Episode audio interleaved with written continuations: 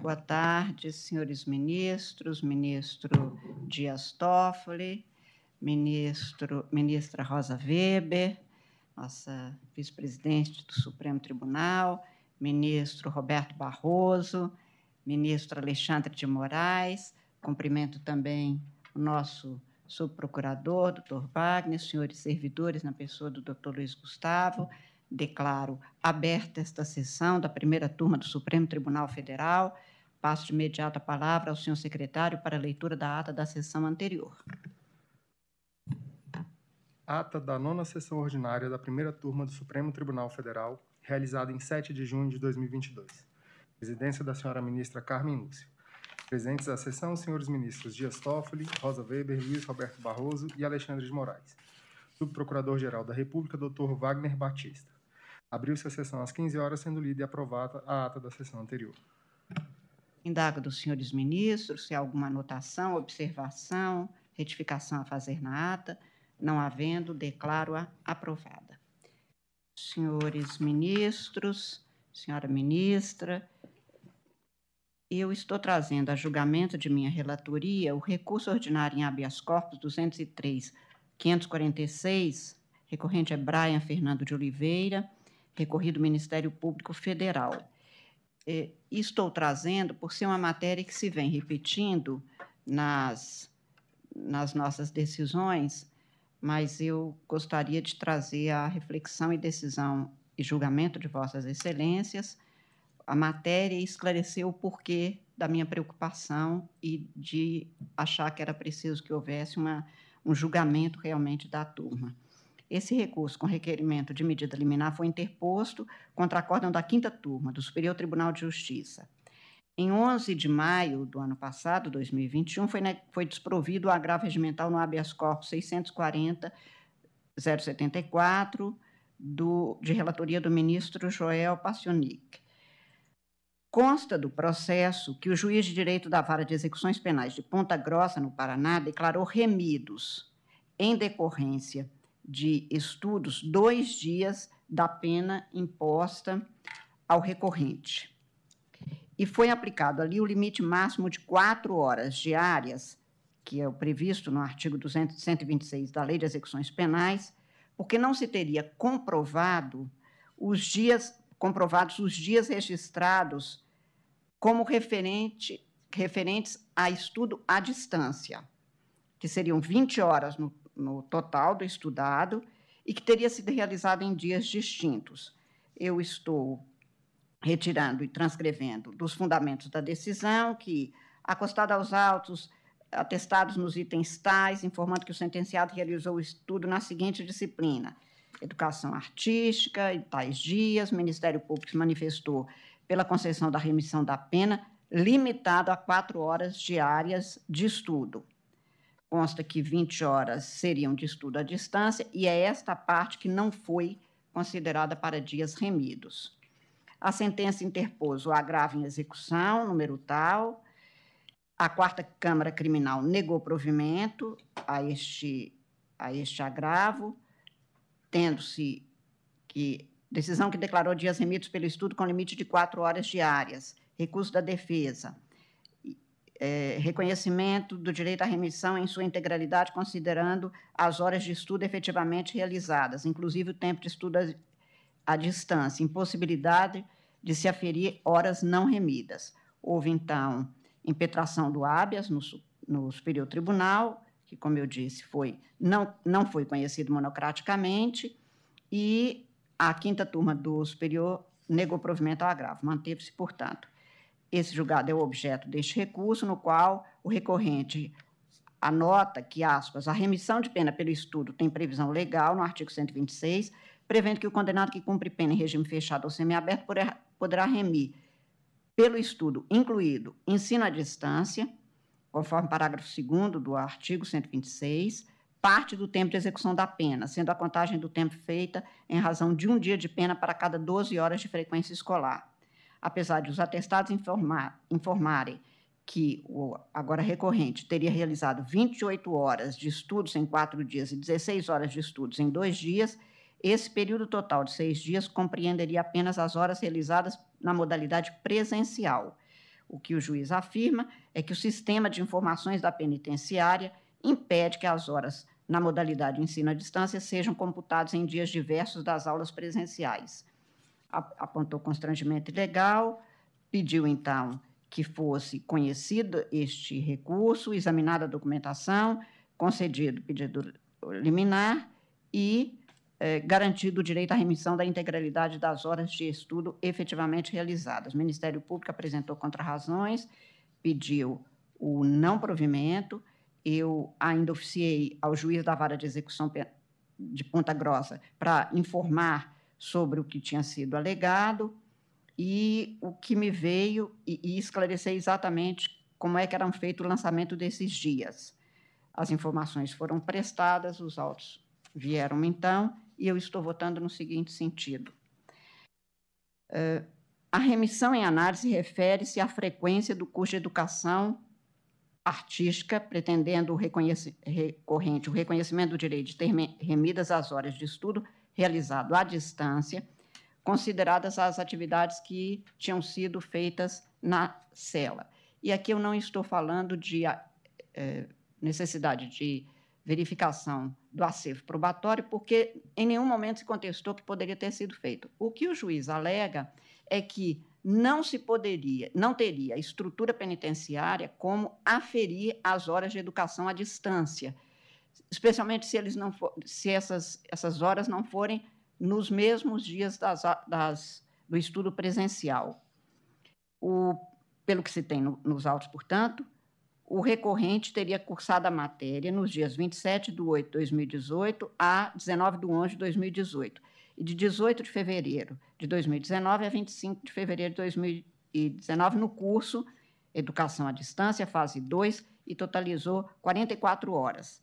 20 horas seriam referentes ao ensino à distância.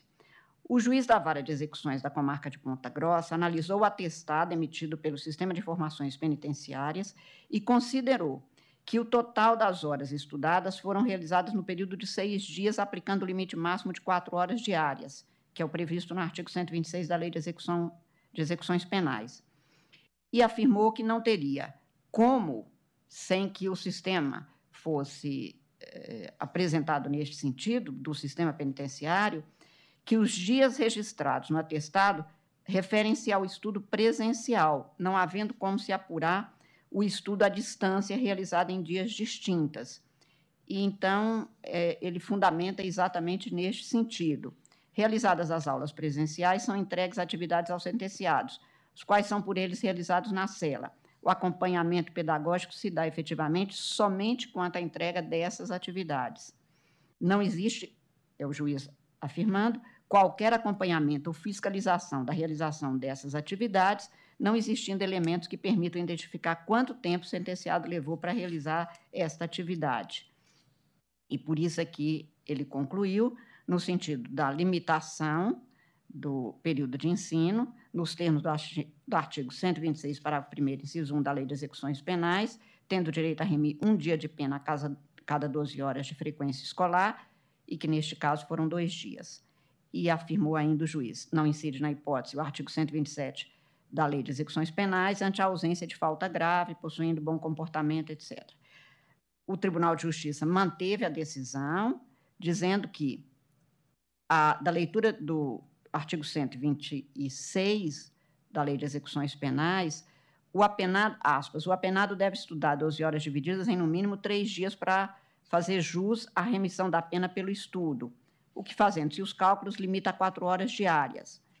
E o cômputo das horas estudadas na cela não se mostra viável, uma vez que o cômputo das horas que não é possível determinar-se a quantidade de horas estudadas por dia, ficando então a critério de cada sentenciado.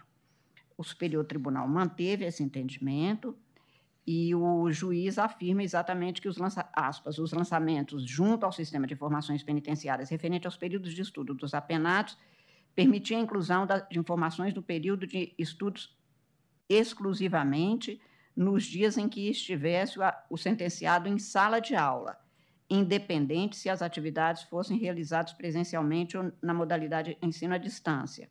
A divisão de horários colocados à disposição administrados pelo próprio sentenciado Pela lei de execuções penais, digo eu, ao permitir-se ao condenado que cumpre pena em regime fechado ou semiaberto, remir por estudo parte do tempo de execução da pena, a minha compreensão é de que não há restrição ao instituto na restrição apenas à modalidade de ensino presencial. No parágrafo 2 do artigo 126, expressamente se estabelece que as atividades poderão ser desenvolvidas de forma presencial ou por ensino à distância, fazendo ressalva apenas quanto à necessidade de certificação pelas autoridades educacionais competentes dos cursos frequentados. Anote-se que a implementação de estudo à distância nas unidades prisionais surge como alternativa às limitações do estudo presencial, contribuindo na, de forma positiva na qualificação profissional e na readaptação da população carcerária ao convívio social. Consta das informações, neste caso, que os dias registrados nos atestados de, de estudos referem-se exclusivamente aos dias em que o sentenciado estava presencialmente em sala de aula, independente se as atividades foram realizadas na modalidade de ensino à distância. Por isso é que o, o recorrente alega que não se poderia afirmar que as 20 horas referentes ao ensino não presencial foram efetuadas exclusivamente no período constante do atestado, Desse modo, não se pode aplicar a limitação de quatro horas diárias de estudo prevista na lei, sob pena de se desprezarem as horas de ensino à distância. O juiz afirma ainda a ausência de acompanhamento e fiscalização do ensino à distância pelo estabelecimento prisional, que seria o impedimento apontado para o indeferimento da remissão. Afirma ainda que o diretor de unidade de segurança da penitenciária estadual de Ponta Grossa informou que, aspas, a divisão de horários colocados à disposição é administrado pelo próprio sentenciado aluno, característica essa essencial dessa modalidade de ensino à distância. A fiscalização realizada pela equipe pedagógica, de acordo com a conclusão e avaliação do aproveitamento proposto pelos professores aos apenados. O que eu estou afirmando é que aqui nós temos dois dados que me preocupam. O primeiro é afirmar-se se é possível que nós tenhamos a apuração da, das horas de ensino à distância. E por que a minha preocupação? Primeiro, porque o ensino à distância é uma realidade hoje em todo lugar. Afirmar que o próprio sistema penitenciário não oferece acompanhamento e fiscalização e depois frustra o que é esperado pelo, pelo acautelado, pelo, por aquele que está na prisão, a meu ver, é um tolimento que mais ainda é, exacerba uma condição que já é muito precária nas prisões brasileiras. Por outro lado, o que o juiz afirma é que o, aquela, aquela unidade prisional não tinha como fiscalizar. Bom, de duas, uma. Ou não vale o ensino à distância, ou vale se fiscaliza, ou se vale e se não se fiscaliza, nós vamos ter que decidir como apurar isso ou se não se apura mesmo. Neste caso específico, em que o que o juiz afirmou é que não havia fiscalização, não se nega em nenhum momento que tenha ocorrido o ensino à distância e que tenham sido apresentadas as atividades. Eu acho que as condições, sendo tão diferentes dos presos, dos reeducandos, daqueles que estão em institutos, dos demais cidadão, cidadãos, em respeito mesmo ao princípio da, neste caso, da dignidade humana, a que se tratar, neste caso, diferentemente quando nas situações precárias em que está a pessoa presa, seria necessário, a meu ver, sobrevalorizar a remissão da pena para que o reeducando acredite que o erro pode ser superado e ele tem uma possibilidade de vida diferente a partir da educação e se esmere nisso. Por isso é que, neste caso, eu voto no sentido do provimento do recurso para conceder a ordem e declarar remido mais um dia de pena do recorrente, o que totalizaria três dias, dois dias referentes ao estudo presencial, o que foi reconhecido pelo juiz de execução, e um dia referente ao ensino à distância. Mas, para mim, além disso, a importância da turma realmente se eh, manifestar e julgar no sentido que haverá de prevalecer, porque eu fiz um levantamento e o número de casos que hoje nos chegam exatamente nesta matéria é relativamente grande, e eu achava importante que a gente, de alguma forma, decidisse isso. Portanto, estou votando no sentido de dar provimento para o aproveitamento de, dos dias que, ele, que o recorrente afirmou e comprovou que teria desenvolvido atividades na cela, no, no sistema de educação à distância, o que reconheceria para ele mais um dia de remissão nos termos em que votei. Este é o meu voto, ministro Alexandre de Moraes.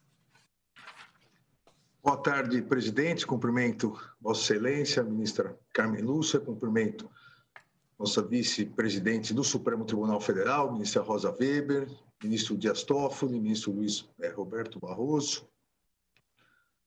Presidente, aqui é um, um, um caso interessante e, e parabenizo Vossa Excelência por trazê-lo para que a turma pudesse, possa né, definir essa questão. Eu já votei em diversos, diversas hipóteses, assim como os demais da turma, é que a remissão, nessas hipóteses, a remissão da pena exige a, a efetiva realização ou da atividade laboral ou é do estudo por parte do reeducando. Então, a, a questão da comprovação é, é essencial, ou seja, nós, nós não admitimos no processo socializador, na turma nós não admitimos é, a denominada remissão ficta ou virtual, é, ou seja, é sem uma comprovação. Mas no caso é, em questão, presidente, é, se nós formos no artigo 126, parágrafo 2 da Lei de Execuções Penais, é, com a redação dada pela Lei 12.433 é, de 2011, é, na, no, no parágrafo 2 do artigo 126, prevê que, primeiro, que as atividades de estudo podem ser desenvolvidas de forma presencial ou por metodologia de ensino à distância. Ou seja, é uma previsão legal, é um direito é, do preço. Segundo, que essa forma por metodologia à distância deverá ser certificada pelas autoridades educacionais competentes dos cursos frequentados. É um segundo ponto. Aqui, houve a certificação do curso EJA fase 2. Né, de, então, há a certificação de que cursou a disciplina de educação artística, há a certificação por quem a lei determina que tenha autoridade, competência ou atribuição é para certificar. O que ocorreu depois foi que, seja a autoridade penitenciária, seja o juiz, é, inverteram a lógica dizendo: não, nós não conseguimos fiscalizar se efetivamente isso que está certificado ocorreu. Ou, em outras palavras, há até é, é, essa transcrição das informações e no próprio acordo, é, ah, não é possível saber se ele assistiu realmente o curso à distância. Olha, aí ficaria, eu diria que é a prova diabólica. É o preso, é, ele tem que comprovar que estava de olho aberto é, durante todo o período, ou que prestou atenção. É, nós é que damos aula, principalmente durante a pandemia, por, por videoconferência, nós também, né, o ministro Luiz Roberto Barroso, a ministra Carmen, nós teremos dificuldade de comprovar também que todos os nossos alunos, apesar da câmera aberta, né, prestaram atenção né, durante todos os minutos. Nem por isso nós vamos dar falta né, aos alunos. Não são eles é que devem comprovar minuto a minuto é, que estão prestando atenção me parece que houve um exagero por parte é, do Estado aqui, é, um exagero por parte das autoridades. É permitido o curso à distância, quem certifica nos termos legais é a própria entidade educacional, houve essa certificação, então tem direito à remissão, sob pena realmente de nós simplesmente afastarmos essa possibilidade, porque o Estado não vai é, ter condição de colocar um agente fiscalizador do lado de cada preso que esteja assistindo um curso à distância. É, é, quem deve realizar isso, essa fiscalização, é a própria tecnologia e a certificação pelas autoridades educacionais. eventual fraude nisso deve ser comprovada. Mas aqui nos autos e em todas as decisões, em nenhum momento foi levantada fraude é, do certificado da autoridade educacional. Então, presidente, com essas é, considerações, acompanha integralmente Vossa Excelência, dando provimento ao recurso. Agradeço, ministro Alexandre. E apenas uma consideração. É, como eu disse, eu fiz um levantamento para saber quantos casos. São muito comuns esses casos, como Vossa Excelência afirma, e esta turma, acho que como a segunda neste caso, tem um enorme cuidado quanto ao trabalho fi, chamado ficto, aquele que não é prestado também, que pode ser certificado, mas que precisaria também de ser computado. E eu tenho entendido até, em outros casos, e apenas como menção que estou fazendo, ministro Alexandre, que quando o Estado, quando aqui em Petron habeas corpus, também não é incomum no caso de atividade laboral ao lado da atividade educacional. E nós já tivemos casos em que, até no plenário virtual, o, o impetrante vem, ou o paciente alega que ele estava trabalhando, foi dispensado, pediu um trabalho, ficou à disposição do empregador, me lembro de um caso agora, acho que no mês passado, por três dias e não foi computado. Ora, se o Estado falha não oferecendo o que a Constituição e a lei determinam, eu acho que é punir duas vezes pela mesma falta um, ser humano que já está numa situação de prisão que é absolutamente contrária à humanidade. Então, por isso é que nestes casos, e por isso é que eu quis trazer, para que os juízes fiquem atentos, que já é um esforço, como Vossa Excelência também disse. Não é que nós conseguiríamos provar que nossos alunos, nesses dois anos, ficaram de olho aberto. Nós fazemos facilmente prova de que eles não ficaram. De vez em quando desligavam a câmera, de vez em quando saíam, de vez em quando aparece de mau jeito.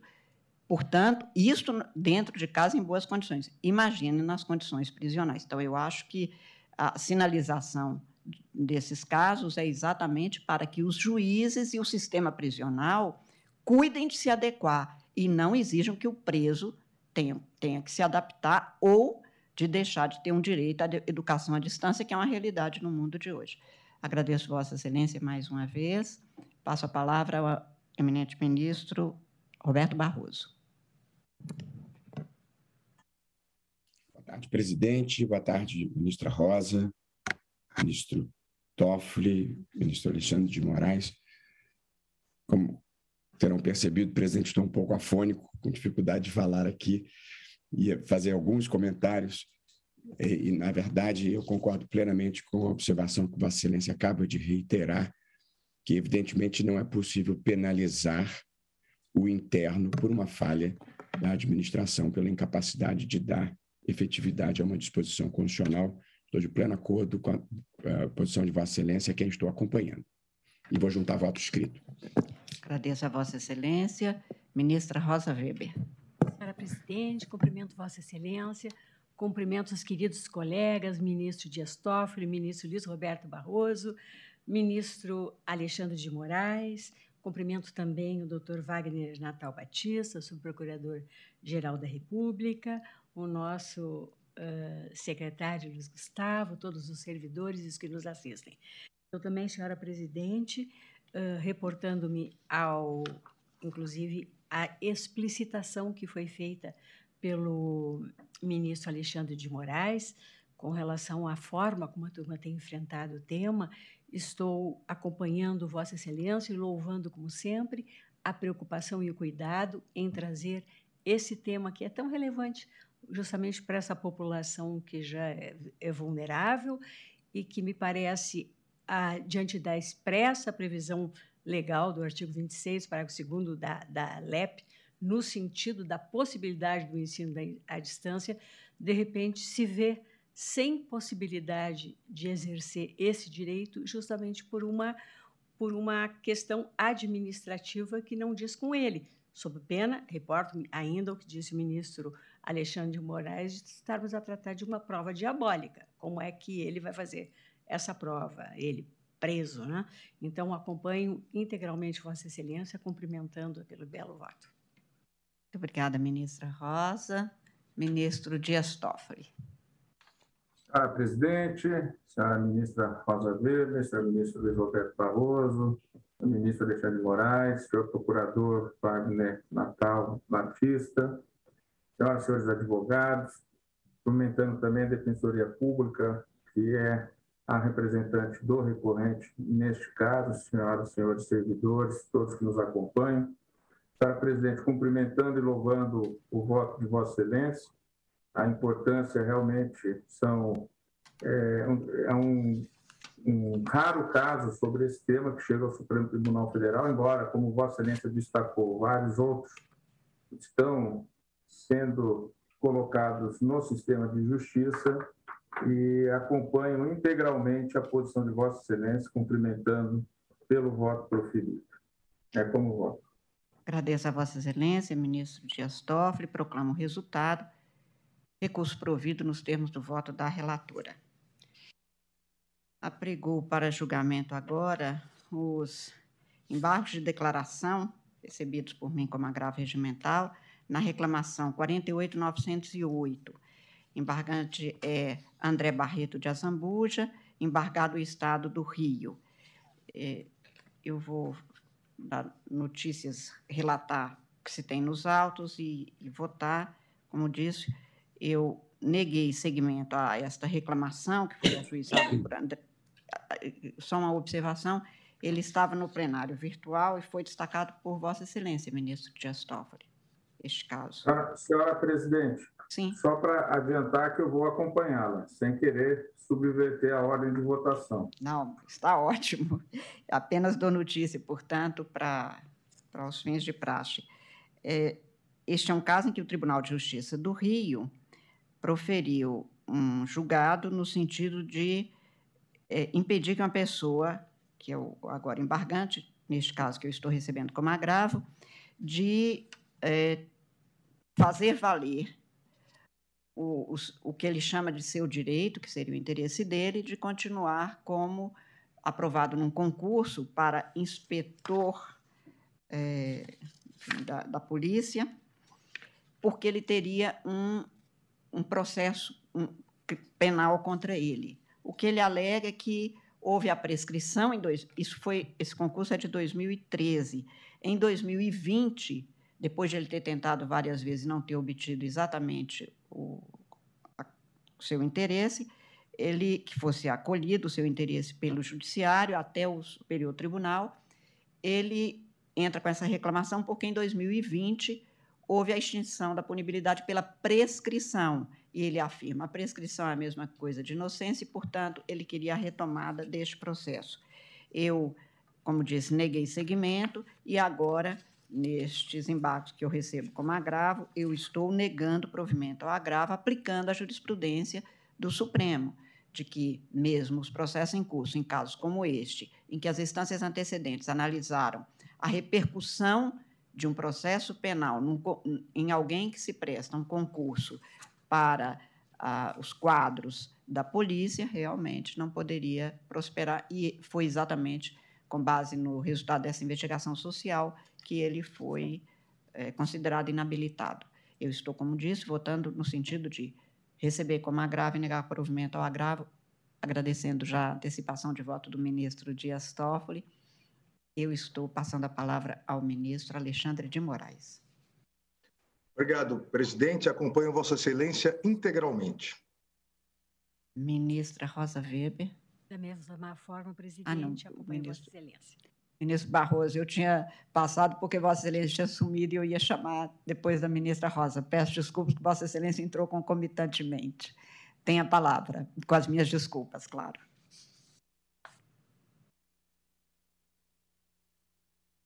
O som, ministro. O som. É, a minha voz está ruim, mas agora está bem ligado mesmo. Não, a voz de Vossa Excelência nunca é ruim. o, acho que a incidência é clara do tema 22 eu acompanho plenamente Vossa Excelência. Ministro Dias Toffoli, então posso ter por computado o voto de Vossa Excelência, proclamo o resultado, embargos recebidos como agravo, ao qual se nega provimento nos termos do voto da relatora. Finalmente, apregou, ainda da minha relatoria, o agravo regimental na reclamação 51.725, sendo agravante Joaquim Abegão Guimaro e agravado o Ministério Público do Estado de São Paulo. Foi destacado também no julgamento virtual, realizado nos dias 25 de março a 1 do 4, pelo eminente ministro Dias Toffoli. É, também neste caso, faço rapidamente a, o resumo do que se tem. Eu neguei seguimento a esta reclamação, que foi ajuizada por Joaquim Abegão Guimaro, contra um acordo da segunda turma reservado ao meio ambiente do Tribunal de Justiça de São Paulo, numa apelação.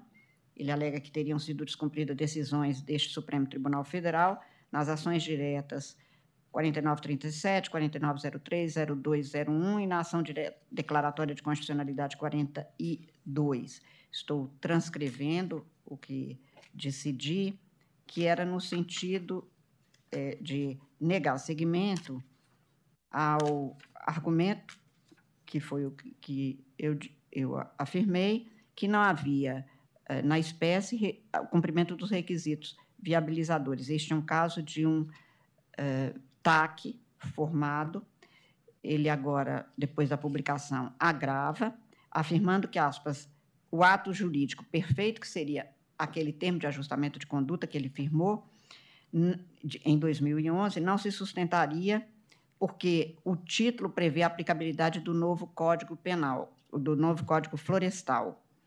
E então a, o princípio de tempus regis acto não se aplicaria ao caso e também não se, não se aplicaria, segundo ele, a teoria da vedação do, ao retrocesso ambiental, que foi empregada, segundo ele, no julgamento da causa para afastar a incidência da norma que teria sido superada pelo exame de constitucionalidade feita nas ações diretas 4901, 0203, 4937 e na ação declaratória de constitucionalidade 42. Sustentou ainda que as teses do, do Tribunal de Justiça de São Paulo para afastar a aplicabilidade do novo Código Florestal teriam sido superadas pelo Supremo e que, em situação idêntica a este caso, o ministro Dias Toffoli, aspas, decretou a suspensão de decisão proferida pelo Tribunal de Justiça de São Paulo na reclamação 49.849, e que o leading case ainda não teria sido julgado no mérito, estando sendo processado. É, o, o reclamante, agora agravante, ainda argumenta que a única oportunidade de restabelecer a vigência e aplicabilidade do novo Código Florestal estaria nesta reclamação constitucional. E que, embora o termo de ajustamento de conduta que ele tenha firmado com o Ministério Público tenha previsão de incidência dessa nova legislação, porque se trataria de ato jurídico perfeito, esta não foi a razão pra, pela qual teriam, teria sido negada a aplicação da Lei 2.651. E por isso ele pede o provimento. Eu estou votando no seguinte sentido: assentei na decisão agravada que a reclamação não se presta para antecipar julgados nem atalhar julgamentos. Nós julgamos em 2018 as ações diretas de inconstitucionalidade já mencionadas, 4901, 02, 03 e 4937, na ação declaratória de constitucionalidade 42, foi reconhecida a constitucionalidade dos artigos 61A, 61B, C, 63 e 67 do Código Florestal, assentando-se que o Poder Legislativo dispõe de legitimidade para a criação legal de regimes de transição entre marcos regulatórios, por imperativos de segurança jurídica e de política legislativa.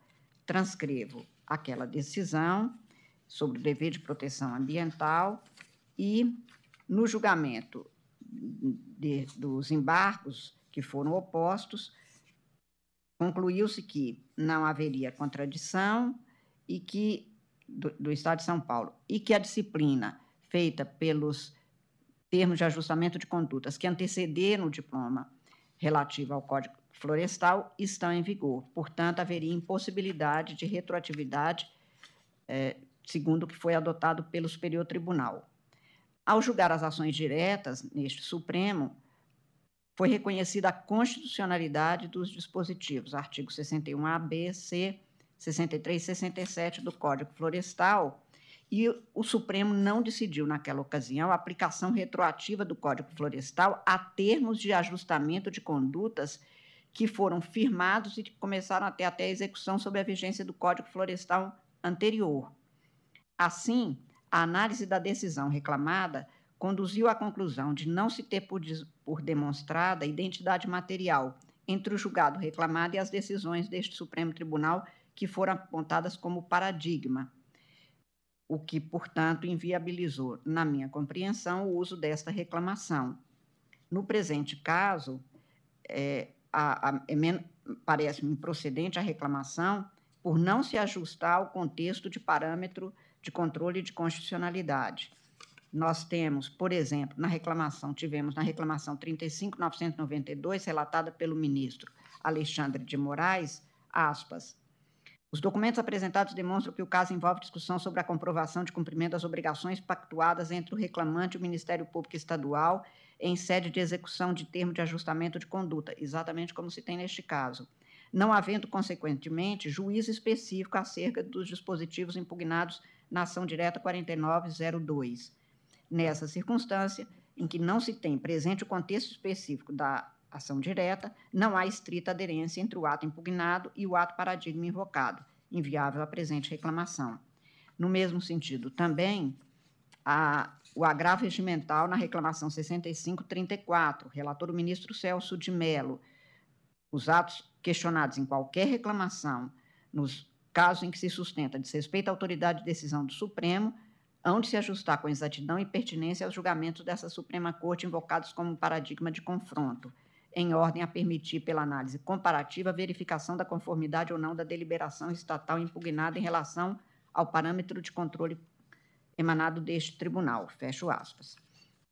No caso, o termo de ajustamento de conduta firmado entre o hora agravante e o Ministério Público do Estado é anterior ao, ao, ao caso, ao, que, ao nosso julgamento. Por isso é que eu concluí pela ausência de identidade material entre a decisão impugnada e o alegado descumprimento dos acordos proferidos pelo Supremo, porque nós não discutimos este quadro específico naquelas ações. O objetivo da reclamação é preservação da competência e garantia da autoridade das decisões deste Supremo Tribunal, não sendo admissível o aproveitamento da reclamação como atalho processual para se percorrerem vias recursais com supressão de instância e descumprimento de procedimentos e fases legalmente definidas. E, neste sentido, estou citando jurisprudência, considerando que os argumentos do agravante são insuficientes para modificar a decisão agravada, demonstrando apenas inconformismo, e estou votando no sentido de negar provimento ao agravo regimental, portanto, ratificando o voto que eh, fiz, de que fiz juntada no plenário virtual tendo sido, neste caso, o destaque formulado pelo eminente ministro Dias Toffoli, na dinâmica assentada, passo a palavra a Vossa Excelência para o voto, ministro. Obrigado, senhora presidente, senhora ministra Carmen Lúcia, senhora ministra Rosa Weber, senhores ministros. Eu adianto que peço vênia Vossa Excelência para apresentar uma divergência. É fato que o TAC foi realizado antes do novo Código Florestal de 2012, que acaba de completar 10 anos de existência.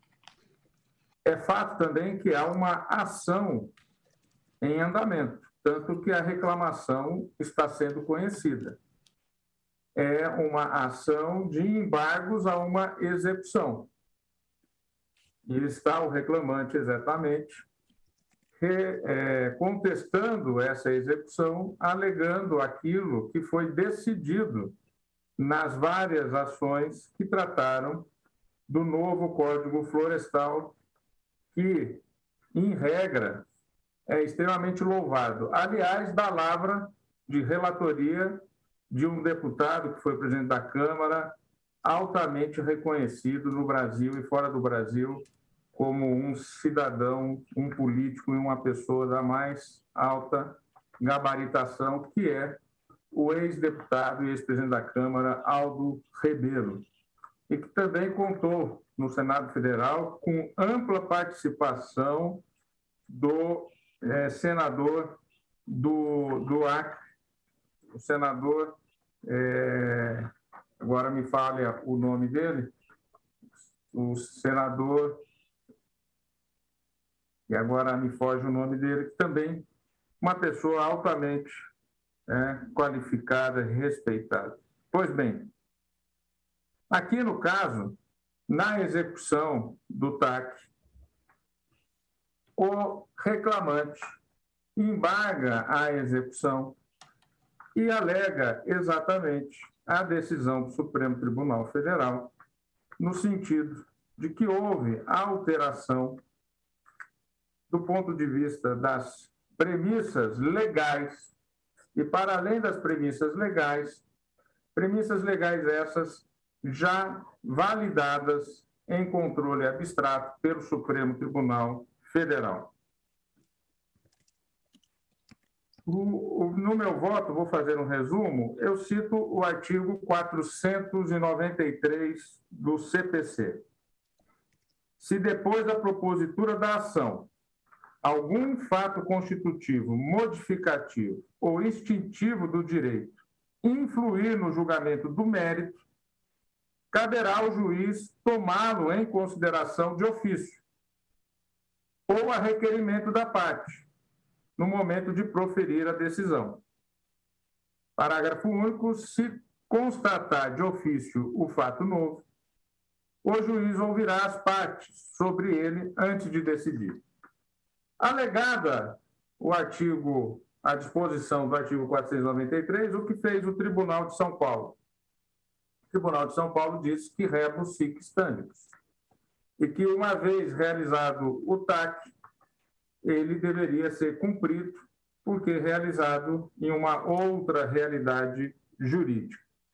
E aqui no ponto, eu cito para além do acordo nas várias ações, que ficou da redatoria do ministro Luiz Fux, que transcrevi na íntegra em meu voto, em que, no ponto específico, destaco possibilidade de se computar as áreas de preservação permanente para cômputo do percentual da reserva legal em hipóteses legais específicas. Da mesma forma, impedir o cômputo das áreas de preservação permanente no cálculo da extensão da reserva legal equivale a tolher a prerrogativa da lei de fixar os percentuais de proteção que atendem da melhor forma os valores constitucionais atingidos. Conclusão, declaração de constitucionalidade do artigo 15 do Código Florestal. Exatamente é essa forma de cálculo do cômputo da reserva legal que embargou na execução do TAC o hora reclamante. Eu cito que há precedentes, inclusive do Tribunal Pleno, no sentido da aplicação, aqui não é o caso do Código Florestal, mas da cláusula rebus sic stantibus. Ela orienta que a eficácia da relação jurídica pré-estabelecida permanece enquanto enquanto se mantiverem inalterados os pressupostos fáticos e jurídicos que lhe deram suporte. Estou citando ministro Teori Zavascki, que ficou relator para acórdão do RE 596.663 do Tribunal Pleno. A cláusula rebus extendibus, ela orienta a eficácia desde que os pressupostos fáticos e jurídicos continuem os mesmos. Aqui no caso, quando sobreveio a execução do TAC, os pressupostos jurídicos eram outros. E mais do que outros, já convalidados com a constitucionalidade do artigo citado pelo próprio Pleno do Supremo Tribunal Federal. Pois bem, atento à edição da Lei 12.615, 651, de 2012, constituiu ela fato modificativo de direitos, nos termos do 493 do CPC, bem como considerando que incide a cláusula rebus extendum em termos de ajustamento de conduta atinente à recuperação e ao isolamento das áreas de preservação permanente, entendo que a autoridade reclamada, a autoridade reclamada, ao recusar, ao recusar a análise do processo X à luz da nova lei, esvaziou a força normativa do referido dispositivo legal, cuja validade constitucional foi reconhecida pelo Supremo Tribunal Federal. Ou seja, o tribunal reclamado se recusou a analisar a nova legislação para o caso concreto, legislação essa já convalidada constitucionalmente pelo próprio Supremo Tribunal Federal ao caso concreto, alegando simplesmente a cláusula rebus sic stantibus, sem levar em conta que houve mudança no parâmetro normativo, e daí a razão da citação de acórdão do Tribunal Pleno do Supremo Tribunal Federal no RE 596.663, relator para o acórdão, saudoso ministro Teori Zavascki. Destaco no meu voto também precedentes em que se admitiu a retroatividade do novo Código Florestal em situação semelhante à presente. E aqui estou a citar reclamação de relatoria do ministro Alexandre de Moraes, na primeira turma, de número 42.889, em que se diz que o ato impugnado desrespeitou o decidido no controle concentrado de constitucionalidade pela Corte, ao afastar a incidência da Lei 12.651-2012, sob o fundamento de que, em matéria ambiental, deve prevalecer o princípio tempus regit actum, de forma a não se admitir a aplicação das disposições do novo Código Florestal a fatos pretéritos, sob pena de retrocesso ambiental. Esta eficácia retroativa da Lei 12.651, que permitiu, por força geral dos artigos, e aqui no caso 61A, 61B, 61C, 63 e 67, o reconhecimento de situações consolidadas e a regularização ambiental de imóveis rurais, a partir de suas novas disposições e não a partir de legislação vigente na data dos ilícitos ambientais, é justamente um dos pontos declarados constitucionais do julgamento das ADES e da ADC, indicadas como paradigma contrariado.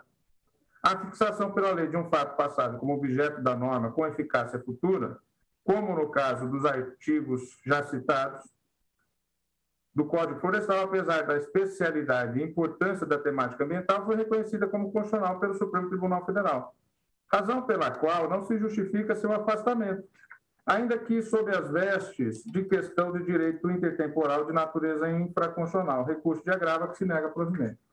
Ora bem, aqui nesse caso, a emenda do ministro Alexandre de Moraes deixa claro que não se tratava de um TAC, se tratava de um fato. Veja, uma pessoa que não se, nem sequer nem sequer se deu a boa fé de procurar se adequar à legislação então vigente. Então, essa pessoa, ministro Alexandre, ministro Barroso, ministra Rosa, que jamais se adequou, jamais se procurou adequar à legislação então vigente, ela tem o direito da não, da não aplicação da legislação anterior aos fatos anteriores. Agora, aquele que se comprometeu a reestruturação ambiental perante o poder público, perante o Estado brasileiro, e de boa fé faz um TAC, esse, em razão do contrato, não poderá se valer da nova legislação, porque fez um contrato. E o seu vizinho, o vizinho da sua terra, que não fez esse contrato, pode se valer, pode se valer da nova legislação. Eu acho que no caso concreto, muito mais do que no precedente citado, e não é o único que eu cito, eu cito outros também, eu vejo que aquele que procurou se adequar no termo, nos termos da legislação antiga está sendo penalizado, sendo que aquele que jamais procurou se adequar faz jus à retroatividade da lei nova do Código do novo Código Florestal. Então, a forciore, se aquele que nunca se adequou, se aquele que nunca fez um TAC, se aquele que nunca se comprometeu com o Ministério Público a se adequar às regras então vigentes na área ambiental, ele tem direito a um novo Código Florestal, e isso está claro nos nossos antecedentes. Por que, que aquele que fez um contrato de boa fé com o poder público, eu vou me ajustar, eu vou me adequar, quando vem a nova legislação, ele não tem direito a isso. Por quê? Porque o tribunal reclamado alegou que havia um contrato e que aí a regra né, da rebus sic stantibus do tempus regit actum, e então ele não poderia se valer dessa retroatividade da lei anterior que nós estamos dando àqueles que não fizeram contrato. Com as devidas vendas, eu dou provimento ao agravo, pedindo todas as vênias a eminente relator para julgar procedente a reclamação constitucional a fim de caçar o ato reclamado, determinando que o Tribunal de Justiça do Estado de São Paulo, nos autos do processo X, profira outra decisão em consonância com o entendimento firmado por esta Suprema Corte nas ações diretas e na ação declaratória de constitucionalidade. É como voto, senhora presidente, renovando as vendas. Agradeço a Vossa Excelência, ministro. O que nós temos é uma divergência de compreensão. O que eu levei em consideração, como disse, basicamente é que tendo sido firmado o termo de ajustamento de conduta, em que pese Vossa Excelência afirmar, ele tentou, de boa fé, fazer o acordo com o Ministério Público. Só fez esse acordo, aliás, porque havia algum desajuste já com base na legislação anterior. Mas nem é isso que eu levo em consideração. Levo em consideração que a reclamação precisa de ter uma aderência entre o que foi posto e o que nós julgamos. E Vossa Excelência entende que este julgamento teria sido feito por uma compreensão que extrai daqueles julgados, dos acordos que foram emitidos nas ações diretas de inconstitucionalidade. E, no meu caso, a divergência de compreensão é exatamente neste ponto. Eu acho que reclamação não é o caminho processual válido a ser buscado. É só isso, mas agradeço enormemente até pela exposição de Vossa Excelência. Como sempre, muito percussiente e adequada. Passo a palavra ao eminente ministro Alexandre de Moraes para voto. Obrigado, presidente. A questão já é bem posta e eu aqui vou pedir todas as vezes a divergência, mas acompanho Vossa Excelência e rap rapidamente é, diferenciando do precedente de minha relatoria é que foi citado, é, no qual concordo com o eminente ministro Dias Toffoli a questão da aplicação da cláusula rebus sextantibus. Mas aqui, no caso, me parece realmente que há o diferencial dessa é, aderência em virtude de se tratar de um TAC. E o, o TAC tem, nós sabemos, né, o termo de ajustamento de conduta, ele tem uma natureza transacional. Eh, nós teríamos que ingressar aqui para verificar é, o que foi transacionado, se para assumir é, a obrigação X, que agora pretende que seja alterada, Isso, que houve alteração. Uma parte, uma parte, por favor. Lógico, por favor. Não, o, o, o, dispositivo da minha conclusão é a devolutividade ao tribunal para que ele realmente, diante do que está no TAC, analise a aplicação do novo Código Florestal. Eu não estou desconsiderando o TAC nem entrando no TAC. Eu estou dizendo que o tribunal reclamado simplesmente se recusou a analisar o TAC às luzes das novas regras. O meu dispositivo é no sentido de dar provimento ao agravo, julgar procedente a reclamação, para que o Tribunal de Justiça reanalise a causa, aplicando os precedentes do Supremo nas ações direta e nas ações de, é, é, direta e declaratória. Simplesmente isso. Aí o Tribunal de Justiça de São Paulo efetivamente fará aquilo que eu não fiz aqui. Por isso que eu pedi uma parte. Eu não fiz a análise do TAC. O Tribunal de Justiça vai dizer, a a, a, tem que se cumprir o TAC, sim. O Tribunal de Justiça poderá dizer isso mesmo com o provimento, mesmo com a provimento não, mesmo com a ação reclamatória sendo julgada procedente. Ele poderá dizer sim, Aqui não há o direito. O problema é que o TJ de São Paulo se recusou a analisar o TAC diante da nova legislação. Desculpe interrompê-lo e agradeço não, pela. Eu, eu que agradeço, ministro Toffoli, é, exatamente por essa é, complexidade e essa diversidade em relação é, ao precedente anterior, me parece que aqui não há a aderência necessária para se analisar isso em sede de reclamação. Porque, em tese, o TAC foi confeccionado em conformidade com a legislação da época, não houve é, vício algum, e nas ações é, declaratórias e nas ações diretas, né, naquele pacote sobre o Código Florestal, é, o Supremo Tribunal Federal é, se é, limitou a declarar a constitucionalidade quase integral é, do Código Florestal. Mas, em momento algum, disse que haveria inconstitucionalidade da legislação anterior. Então, é, nós precisaríamos aqui é, fazer como Vossa Excelência fez, talvez é, seja até um, melhor caminho, mas nós teríamos que puxar um pouco também o que decidido na, no Código Florestal é para a questão dos termos de ajustamento de conduta que, pela natureza transacional, é, às vezes a pessoa concordou com isso porque não precisou é, repor aquilo. É, então, se simplesmente determinarmos é que agora o tribunal analise o TAC sob a perspectiva dos julgamentos, a natureza transacional eventualmente não vai existir, porque talvez é, uma outra obrigação deixou de ser imposta, uma outra obrigação deixou de ser aceita exatamente por essa. E, e isso não foi discutido, a meu ver, nas ações diretas e, e na ADC 42. Por isso, pedindo todas as vênias a divergência, me parece que realmente não há a, a aderência necessária é, para que possa é, ser é, julgado procedente a reclamação, acompanho a relatora.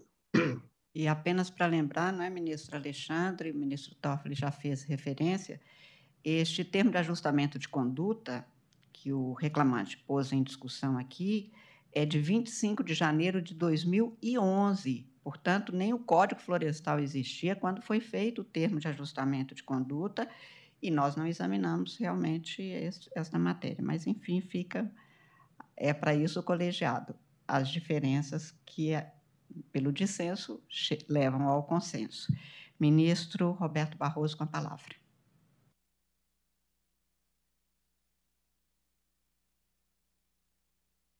Está sem áudio, ministro. Queremos ouvi-lo. O áudio está ruim, mas é melhor do que mudo, viu?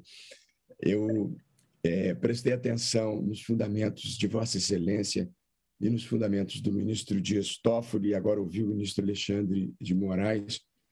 Embora eu tivesse começado a sessão com alguma convicção formada, eu vou pedir vista regimental para é, examinar com cuidado que eu acho adequado, porque isso pode ser um precedente que vai afetar outros casos é, análogos. De modo que eu peço vista regimental, o presidente devolve em breve.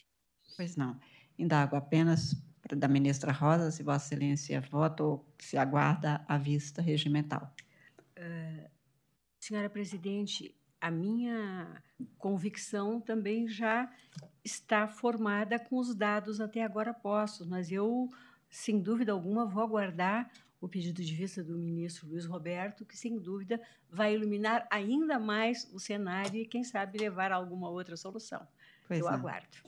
Então, proclamo o resultado provisório que, após o voto da ministra relatora que negava provimento ao agravo, no que foi acompanhada pelo ministro Alexandre de Moraes, da divergência do ministro Dias Toffoli, pediu vista dos autos, o ministro, dos autos eletrônicos, o ministro Roberto Barroso, aguarda a ministra Rosa Weber.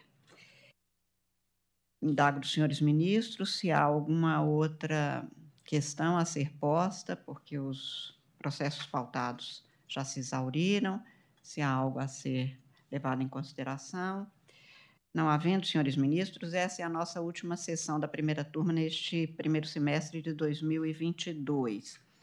Nós tivemos neste período o julgamento 32 dois processos julgados nas sessões presenciais, nas sessões virtuais, até o dia 24 de junho, 2.557 processos, totalizando, portanto, 2.587 processos julgados pela primeira turma neste primeiro semestre. Foram realizadas 21 sessões virtuais, 10 sessões ordinárias presenciais, algumas por videoconferência.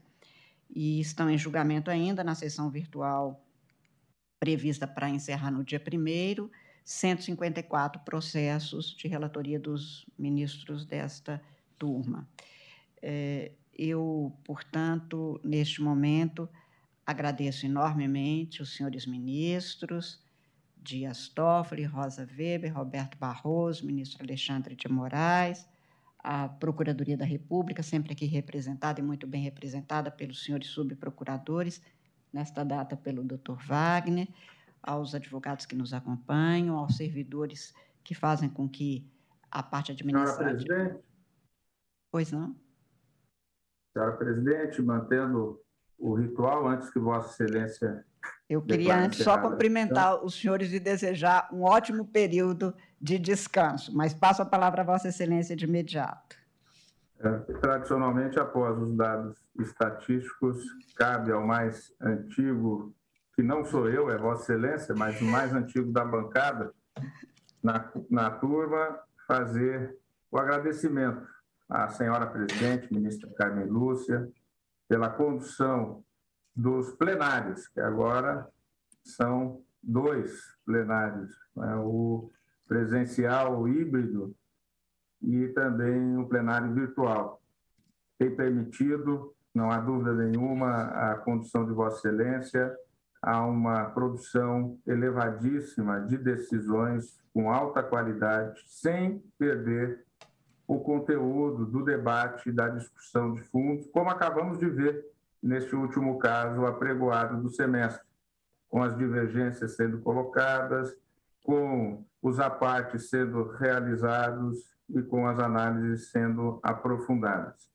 Senhora Presidente, em nome dos eminentes colegas, ministra Rosa Weber, ministro Luiz Roberto Barroso, ministro Alexandre de Moraes, quero desejar a Vossa Excelência um período de descanso agora no mês de julho, merecido, e que Vossa Excelência, continuando no segundo semestre, tenhamos certeza da condução firme e forte, liana, tranquila e com efetiva produtividade e efetividade dos nossos trabalhos. Ao mesmo tempo, também, não deixo de cumprimentar os eminentes colegas, ministra Rosa Weber, ministro Luiz Roberto Barroso, ministro Alexandre Moraes, pelo companheirismo, pelo trabalho absolutamente tranquilo que temos tido na turma, um trabalho efetivo, né, com busca da melhor produção jurídica e a melhor solução jurídica. Agradeço enormemente poder ser nessa bancada dessa primeira turma, o mais antigo, e estar, sem dúvida nenhuma, ombreado com as pessoas da maior qualidade jurídica de nosso país. Cumprimento também o Dr. Wagner Natal Batista, que conheço desde que me mudei para Brasília em 1995. Reitero aqui os meus respeitos à Vossa Excelência, reitero aqui a minha admiração, não só à Vossa Excelência, mas, evidentemente, também à instituição Ministério Público Federal, que Vossa Excelência aqui representa. Cumprimento as senhoras e senhores advogados, que têm tido a compreensão de que esse sistema tem mantido o devido processo legal, tem mantido o direito de defesa, a participação dos eminentes advogados, seja nas sustentações orais virtuais, seja nas presenciais, seja de maneira híbrida na sessão presencial através da videoconferência.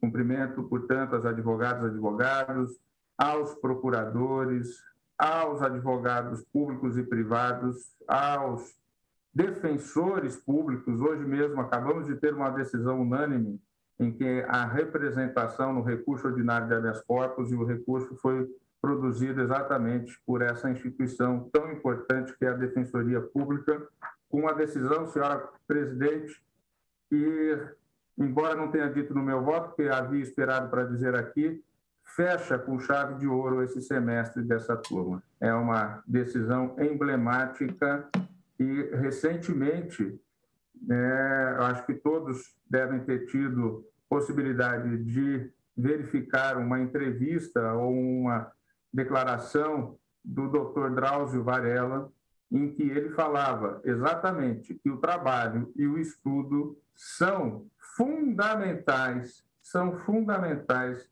na, no sistema penitenciário e carcerário para a reabilitação do preso. E aqui estamos a dar uma resposta efetiva, reitero os cumprimentos a Vossa Excelência, aos eminentes colegas que a acompanharam por essa decisão tão marcante e tão importante que fecha esse semestre. Cumprimento também, na pessoa do Dr. Luiz Gustavo Almeida, a todas as servidoras e servidores que facilitam o nosso trabalho, que organizam o nosso trabalho e que nos permitem esse trabalho tão importante. É, e a TI, né, para videoconferência, sempre essa maneira híbrida, a gente sabe que não, sabemos que não é fácil né, de estarmos aí com essa atuação, sempre sem maiores dificuldades, à TV Justiça, aos servidores da segurança, enfim, a todas as senhoras e senhores servidores, colaboradores, à imprensa que nos acompanha e divulga as nossas decisões, embora as nossas decisões sejam públicas, transmitidas pelo canal do YouTube, em que a sessão da turma é possibilitada de ser assistida por qualquer cidadão em qualquer lugar do mundo. A todos que nos acompanham, desejar, desejar um, um, um mês de julho de tranquilidade, de muita paz e que possamos voltar no mês de agosto com todas as energias para a continuidade dos trabalhos. Sabedores de que, mesmo que tenhamos esse período de recesso do mês de julho, todos nós continuamos a organizar os nossos gabinetes, a estudar votos, a preparar votos, a analisar processos. É um período realmente necessário diante do trabalho que eu reitero. Não há Suprema Corte no mundo que julgue tantos casos e que trabalhe tanto quanto a Suprema Corte brasileira. O nosso tribunal tem que sim se orgulhar da qualidade do seu trabalho, apesar da quantidade de decisões que temos que proferir sobre, sobre toda sorte de temas e de demandas que nos chegam cotidianamente. Senhora Presidente, é com muita honra que me dirijo a Vossa Excelência para agradecer a condução da turma nesse semestre e ter certeza de que no próximo semestre estaremos juntos novamente, com essa calma, com essa tranquilidade, com essa paz que Vossa Excelência nos transmite. Muito obrigado. Obrigada a Vossa Excelência, ministro Dias Toffoli, nosso decano na turma. Eu também espero que Vossa Excelência, ministra Rosa, ministro Roberto Barroso, ministro Alexandre, como os demais ministros desta casa, tenham um mês de julho, como diz Vossa Excelência, de recesso de sessões, para, porque o Poder Judiciário não para, porque nosso trabalho realmente não para, e ninguém tenha dúvida que este é um período apenas de dedicação a um espaço de descanso da, des, desses órgãos colegiados nesta função de julgar presencialmente ou com auxílio da videoconferência. Um período necessário para uma maior dedicação, inclusive aos casos que nós precisamos de dedicar com uma frequência maior, esperando, portanto, que neste período nós todos tenhamos algum cuidado conosco, com as famílias, com os amigos, enfim, para de novo voltarmos a estar juntos para o meu prazer e tenho certeza de todos os outros, no período do segundo semestre, um período que nos aguarda certamente, como dizia há pouco a ministra Rosa Weber, quanto ao ministro Alexandre de Moraes, que deverá ser calmo, tranquilo. A referência é feita exatamente em razão da função que desempenhará de uma forma proeminente no país pela presidência do Tribunal Superior Eleitoral. E, como disse, renovando aqui, doutor Wagner, no nome de Vossa Excelência, os cumprimentos e os agradecimentos dessa primeira turma ao Ministério Público Federal, sem o qual nós não teríamos o desempenho, aos senhores advogados, senhoras advogadas, públicos e privados, Defensoria Pública, aos servidores, desejando a todos um excelente final de dia e final de semestre, para o começo de um outro que certamente também nos aguarda com os desafios próprios da vida e da nossa vida judicante também. Muito obrigada a todos mais uma vez, tenham todos uma excelente final de tarde declaro encerrada a presente sessão deste primeiro semestre. Muito obrigada.